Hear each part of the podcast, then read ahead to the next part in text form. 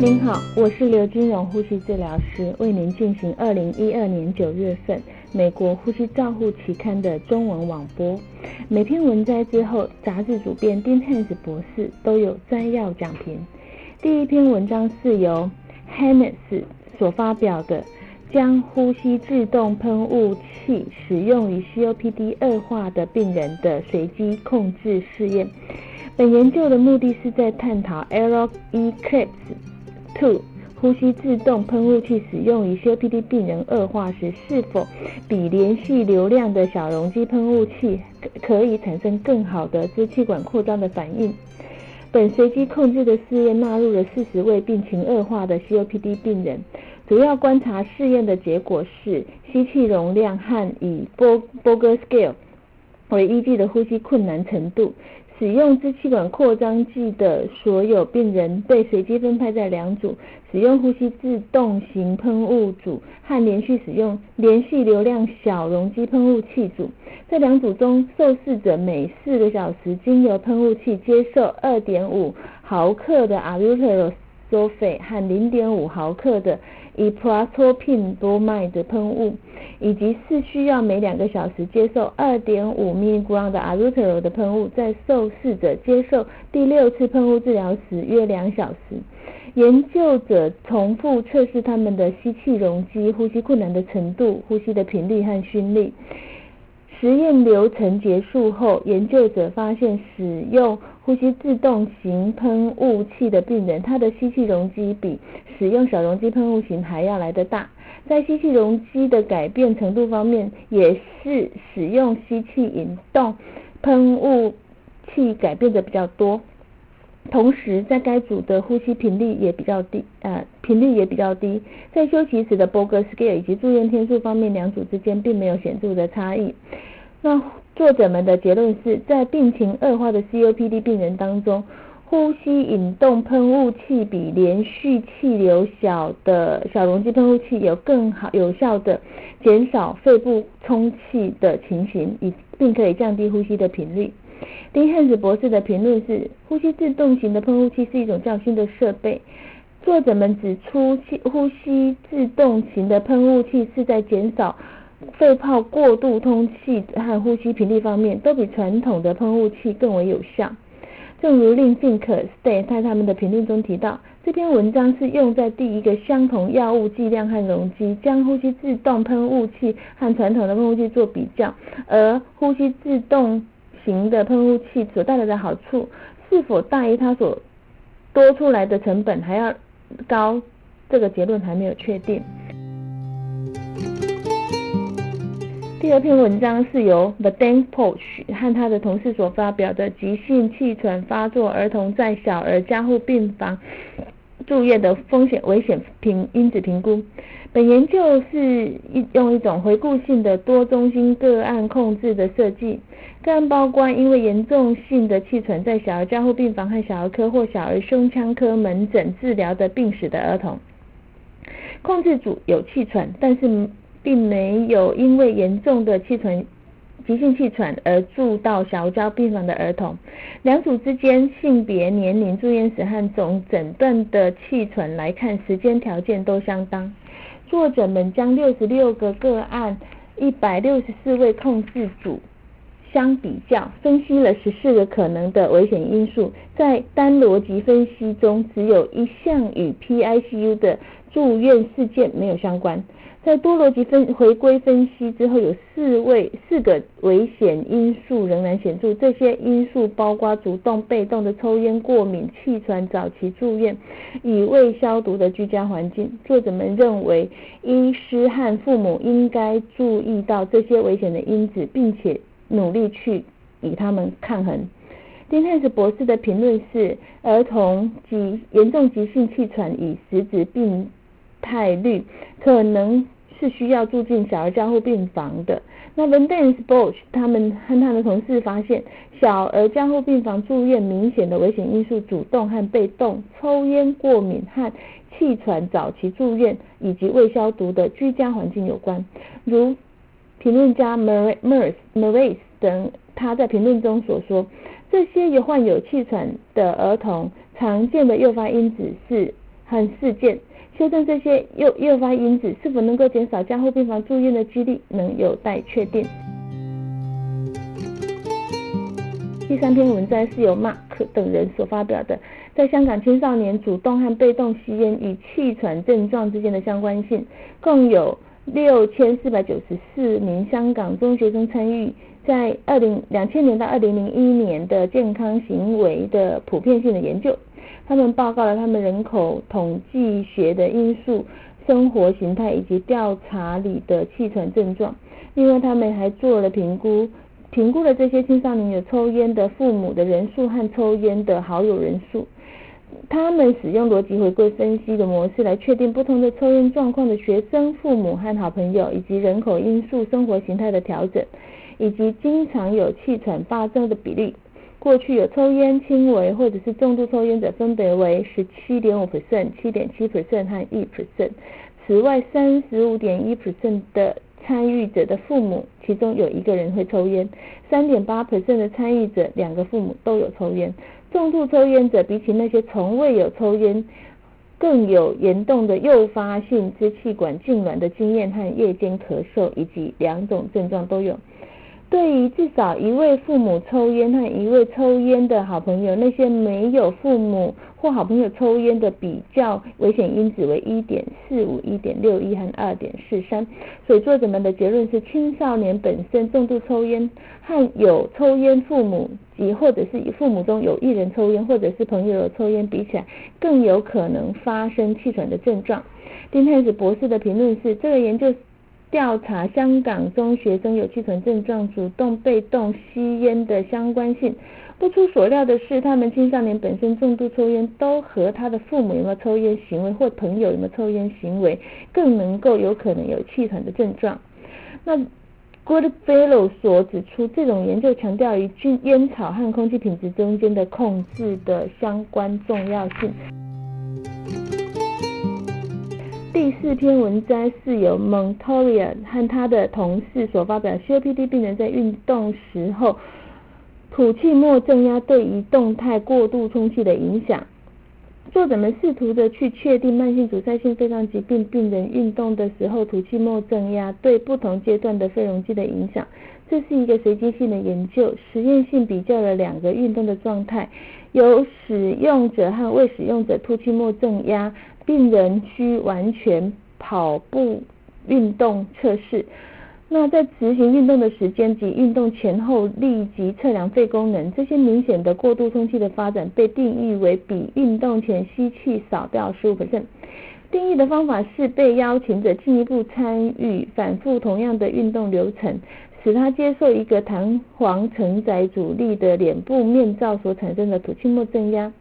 所以作者们主要是观察两个运动状态下运动后的吸气容积变化。四十六位患者，中度到中重度的这个慢性阻塞性肺脏疾病的病人，一开始被纳入来，那同样的一开始的样本，三十七 percent 出现明显的动态过度充气，比较运动前。当使用吐气末正压，明显的可以感到他们吸气容积量减少，允许最终更大的吸气容量。所以作者们的结论是，EPAP 的运用可以减少动态过度充气。那证据在运动前过度充态病人表现充气的病人身上，而在亚极限运动后有较低的运动肺活量。丁汉斯博士的评论是：EPAP 无法减轻呼吸做功，但是可以减少吸气阈值的阻力和减少动态呼吸道的压迫。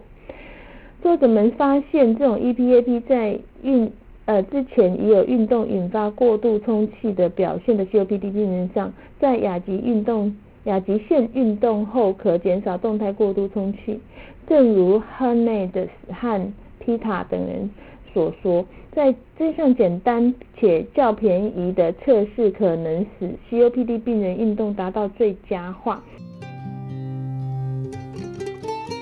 第五篇文章是由 Fernandez 等人所发表的居家机械通气中的鼻面罩对口鼻面罩。以病人的偏好作为一项介入性的策略。这项研究的目的是探讨病人偏好在处置非侵袭性呼吸器面罩和评估其有效性的关联。他们，它是一项前瞻性的研究，重复的对居家通气、机械通气的病人病情的稳定进行测量，在白天和夜间交替替换的测试经口鼻面罩和鼻面罩。之间的差异，并且测量动脉血液气体分压和监测血氧浓度饱和。在每一个过夜的时间结束，并曾利用病人视觉模拟评量表评定他见面的舒适度。在三个月的时候，作者评估治疗的持续有效性。两百九呃两二十九位病人完成此项研究。口口鼻面罩和鼻面罩两者间明显的减少二氧化碳分压，超过三分之一的人偏好口鼻面罩，而大致上鼻面罩比较认为是比较舒适的。在第三个月的时候，有效性和持续性在那些经由口鼻面罩或者鼻面罩之间的显示并没有显著的差异，所以作者们对此提出结论：病人选择一个选择的是一个在选择居家机械通气面罩上的标准。那丁汉斯博士的评论是：界面是病人非是在病人非使用非侵袭性呼吸的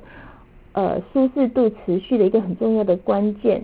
那分作者们与其他同事发现，三分之一的人。比较偏好口鼻面罩，但是鼻面罩却一直是比较认为比较舒适的。那三个月之后呢？有效性的持续度在那些鼻面罩和口面罩之间并没有显著的差异。这项研究显示，我们在使用选择无创通气的界面时，病人的偏好也应该纳入选择的标准之一。第六篇文章是由巴巴加鲁啊。等人所发表的在肺叶切除后预防性使用头盔式的 CPAP 一项前瞻性的控制随机控制型研究，作者们将五十位随机分派在两组，其中一组接受零点四的 FiO2，另外一组接受诶，另外一组使用各一百二十分钟头盔式的 CPAP，两组之间。使用氧气治疗四小时。作者在病人进入 ICU 进入 ICU 后的第一天、第三天、第七天、第九天、第二十四小时，作者们在病人进入 ICU 时，进入 ICU 的第一、三、七、九、二十四小时，以及进入胸腔外科病房与手术一星期采验受试者血液气体分析。作者观察了手术后并发症的发生率、死亡率和住院率。在头盔式的 CPAP 第二部分的治疗结束，实验组控制比较之下，PaO2 与 FiO2 比值上有明显的升高，但是氧合作用的改善并未持续超过二十四小时。与原本标准式的治疗比较，在手术后预防使用头盔式 CPAP 治疗可以显著的减少住院天数。术后严重的或者是轻微的合并症发生数目在两组之中是相似的。那在对于再次进入加护病房或者是死亡率之间并没有显著的差异。作者们的结论是预防性的使用头盔 CPAP 可以改善 PaO2 与 FiO2 的比值，但是氧合作用改善并没有办法持久。丁汉斯博士的评论是：作者们发现虽然使用 CPAP 可以改善 PF ratio，但是无法持续。在两组比较中，术后的合并症重访加护病房死亡率上是相似的。这篇研究上使用头盔式的界面来提供 CPAP，也许用类似像北美使用其他界面产生类似的效果。未来还需要有更多的研究才能够确定 CPAP 在术后的角色。第七篇文章是由 Nadi 等人所发表的睡眠血液监测。和经皮二氧化碳监测用在居家呼吸肌肉病疾病病人身上。本研究的目的是在确定对于神经肌肉疾病的病人而言，睡睡眠血氧侦测仪和经皮二氧化碳监测仪是否可以同样用在夜晚。那对于评估使用呼吸器的效力而言，有互补的作用，可以替交互替换。资料的收集是用回顾性的，五十八位慢性神经肌肉疾病衰竭的病人接受居家呼吸器的病人。作者记录了脉冲式血氧和经皮二氧化碳的数值。住在在住院一个晚上，如同一般病人照顾，单独利用经皮二氧化碳监测，当中有四十一的病人换气不足被侦测到，其中有利用莫通式血氧以及三种不同的标准为五 percent、十四 percent 和二十二 percent 的病人，才同时使用血氧侦测仪和经皮二氧化碳侦测显示换气不足的病人占全部病人的四十三 percent。所以作者们的结论是在评估神经肌肉疾病病人居家呼吸器效能来说，单独使用血氧侦测仪对于排除换气不足是不够的。在此一群人的第一线调查时，血氧及二氧化碳整晚都必须要记录。丁汉斯博士的评论是，在神经肌肉疾病当中，换气不足很少伴随有通气灌气的不配合，因此血氧侦测仪对于发现肺泡通气不足比肺疾病的敏感度较低。作者们他们呃评价了这个血氧机和经皮二氧化碳用在居家呼吸器的使用的病人身上的效能。两者互补是可以替换的。他们也发现，神经肌肉疾病的病人单独使用血氧侦测仪，对于排除换气不足是不够的。所以他们建议这一类的病人晚上应该同时使用晶体二氧化碳的监测。第八篇文摘是由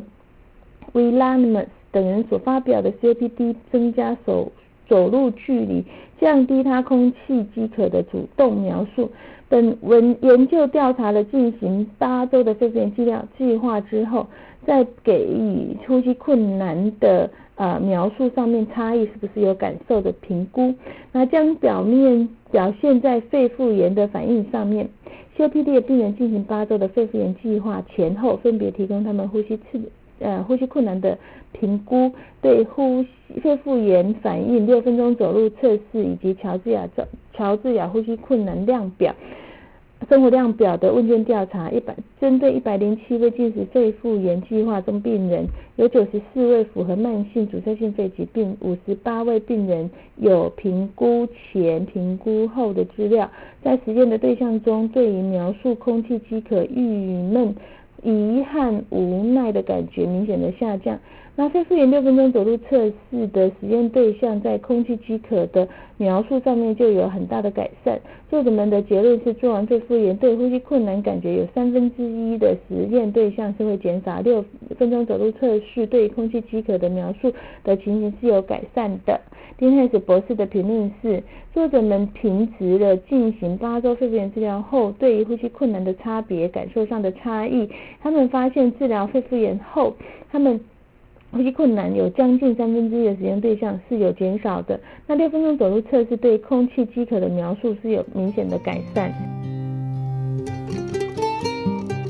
第九篇文摘是由 Canado 跟 Horry 等人所发表的健康受试者胸部、腹部呼吸困难的形态。本研究主要的目的是利用 3D 测量健康受试者呼吸时候的胸部及腹。部的距离观察和年龄、姿势、性别、呼吸时候的影响。作者们对一百位健康测试者利用 3D 在胸腔或腹部呼吸运动移动的距离做测量，测量运动有力的 3D 系统。测受测者用仰卧的姿势或坐姿，安静的深吸气几下，然后有十三个反射的记号放在上下腹部间。两个呼吸移动的范围是利用三 D 半个周期内的测量，呼吸次数是用呼吸运动分析来计算，在安静的呼吸下，腹胸腔及腹部的记号平均距离深度至少为三分之一。上胸上胸腔移动是随着年龄明显的下降。除了仰卧的时的安静呼吸外，女性腹部呼吸移动比男性少。是坐姿时安静且深的呼吸下，比仰卧时在胸两个胸记号之间的距离移动大于腹部的距离。所以作者们的结论是，观察呼吸形态、年龄。性别姿势是有关的。金汉斯博士的评论是：这篇文献是利用 3D 测量健康受试者胸腹部移动对年龄、姿势、性别之间的影响。他们发现呼吸运动形态与年龄、性别、姿势是有影响的。这个资讯对于我们评估呼吸形态是有帮助的。第十一篇文章是由 o j a g o 等人所发表的一项合并动态过度充气运动力来测量 COPD 病人致病率和死亡率的整合性指标。作者的目的是想要评估动态性充气过度运动能力影响的预测肺疾病发病率与死亡率。对象在四年期间有急诊或者是住院 COPD 的病人，收集了七十三位病情稳定的 COPD 病人，和急诊和因恶化入院不同的呼吸参数静态的过度测试。那静态的过度充气是测量在休息时由吸气容积和容积量的肺容量的比率。动态过度充气、动态血中血氧分压和二氧化碳分压以及呼吸所造成的死亡率因素都评估。那在平均追踪期间是四十七个月，在这个期间有八位死亡。用 Kaplan-Meier Survival Curve 显示，在动态过度充气和六分钟走路测试少于四三九公尺的病人。累积死亡率有明显的降低。用 Cost Proportional Hazard Model 显示，造成呼吸和所有造成呼死亡率的因素部分，动态过度充气和六分钟走路测试的独立因子测试因子。作者们的结论是，动态过动态的过度充气和运动能力对于预测 COPD 致病率和死亡率而言是可以信赖的独立预测因子。丁汉斯博士的评论是：收集了七十三位稳定慢性阻塞性肺疾病的病人，利用一个整合性的指数合并的动态充气过度和运动能力来预测 COPD 病人的发病率和死亡率。动态性过度充气和运动能力对于 COPD 病人可是可以信赖的独立预测发病率与死亡率的因子。因此，评估 COPD 病人长期临床预后，考虑使用动态过度充气和运动能力的合理是合理的。第十一篇文章是由利恒等他和他的同事发现。发表的使用直立式吐气氧压治疗对运动 COPD 病人支气管扩张和病有胃食道逆流的影响。这篇研究主要的目的是要确定吐气末氧压呼吸治疗、氧压治疗以及标准化运动胃食道逆流增加的相关性。在使用双头探测元件二十四小时持续监测。食道内的 pH 值，此时的病人都会进行一次吐气氧压的治疗，六分钟左右测试，以及 Go Service Shelving Test，就是货物袋装自驾测试。那每一次的介入期间，都会记录发生逆流的次数和时间的比例，并且将它以时间背景作为对照。那最后共有五十七位病人完成测试，其中三十一的病人在吐气氧压治疗的过程中会发生单独的远端食道逆流，二十五的病人在六分钟走路测试中会发生，另外也有三十一的病人在这种呃，在这种货物带自驾测试的一个过程当中会发生，但是在六分钟走路测试或吐气氧氧压正量治疗下，相对背景时间来做比较，远端逆流都没有显著性的差异。那所以像这种货货代式货物代制式测验的六分钟以六分钟左右测试期间，相对的背景做比较，逆流的次数是有减少，但是吐气末正压就没有明显的差异。所以作者们的结论是，食道逆流的病人发生物理治疗的在物理治疗期间，他包含使用吐气末正压清除呼吸道治疗六分钟左右测试的时候，但是这个目前所做的活动不会增加胃逆流的发生，因此尚无需要修正缓和运动来减来减少胃食道逆流发生的必要性。丁汉斯博士的评论是有趣的是，这些作者发现食道逆流可可能发生在吐气末正压的呼吸道清除治疗六分钟左右测试。测量上肢活动以及 groceries shelving test。然而，目前这些活动并不会增加胃食道逆流的发生，因此尚不需要修正后缓和运动来减少胃食道逆流的必要性。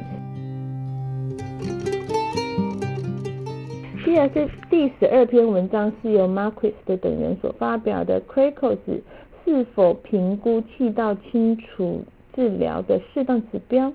在研究设计评估 c r a c o s 的在单次呼吸道清除前后变化。英国诊所英国诊所门诊招募二十三位稳定支气管扩张的病人，并且给予单次呼吸控制呼吸清除治疗的疗程。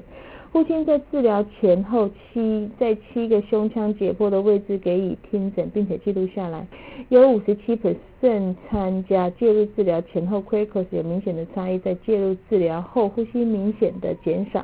那观察他的肺功能以及肺饱和度没有显著的差异，所以作者们的结论是在单次呼吸清除后 q u a k o 发现有所改变，并且明显的在呼吸治疗介入之后有新的预后。所以丁汉斯博士的评论是：这篇研究作者们在执行气道清除的前后，利用电脑化的呼吸音分析量化的测量 q u a k o 的参数，他们发现到单次呼吸道清除后的 q u a k o 的期间和产生的变化，这是一个有潜力客观的评估呼吸治疗介入的预后。然而，将此治疗用在一般病人照顾上，仍需要进一步的研究。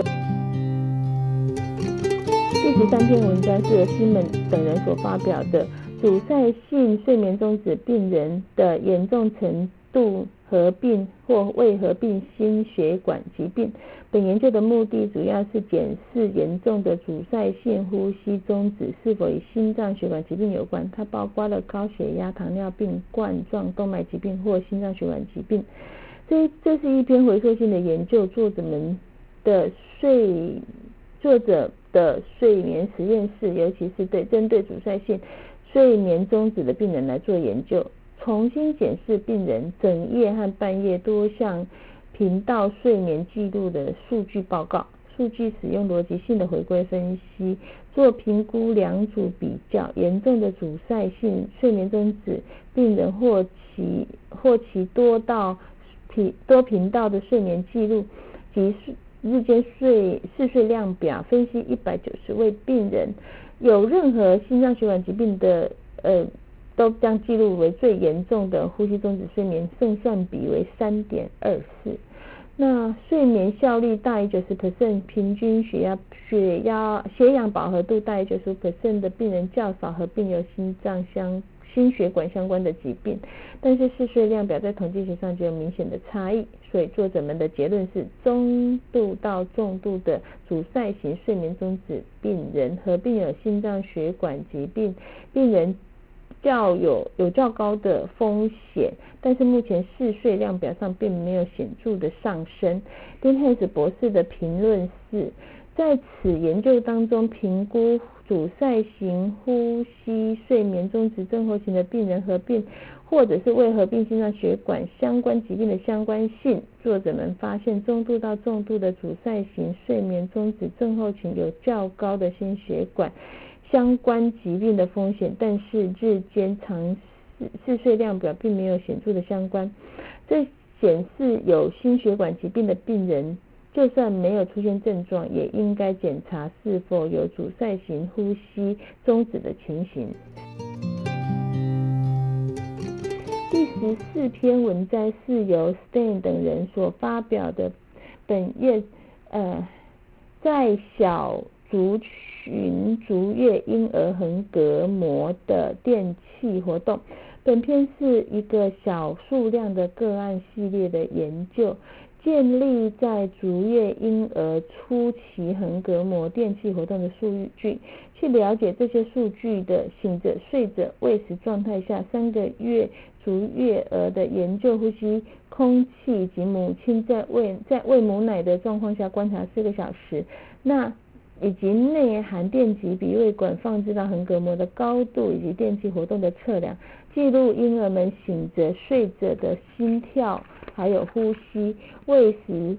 的状态，包括喂食时前、喂食餐前三十分钟、餐后三十分钟。平均横膈电气高点是十一个微伏特，平均横膈电气活动是三个微伏特。最高最低醒着的时候，餐后三十分钟的时候是最低的。所以作者们结论是，这些数据判定婴儿呼吸、婴儿呼吸病理及监测往后的。呼吸健康是有用的。丁汉斯博士的评论是：我们目前并不知道足月婴儿横膈电气活动的正常值。斯顿和他的同事发现，横膈电气活动婴儿醒着的时候是比较高的，反映着醒着活动的时候有较大的潮气容积来应付代谢所需要的，诶代谢增加的需求。那他们也发现，在餐后。横膈电器的活动较低，可能是因为有较高的腹内压力，造成较高的呼吸速率来带成较少的潮气容积。本月的回顾性文章是艾森曼格综合症和小儿高频震荡通气。我们的个案报告是 Williams Campbell 的症候群以及勒膜记忆。肺支气管曲菌症过敏，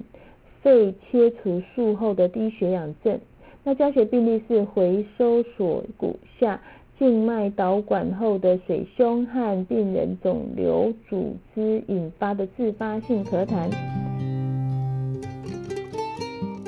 以上是二零一二年九月份的呼吸照护期刊中文网播，有刘金荣呼吸治疗师播音，感谢李子晴、吴志颖、和以涵呼吸治疗师的协助翻译，彭一豪呼吸治疗师的修稿，朱嘉诚呼吸治疗师的审稿。如果您想进一步的了解原文的内容或过去的议题，请上美国呼吸照护期刊 www.rcjournal.com。你也可以借由网络的订阅，自动收到未来的网络播音。感谢您的参与，再见。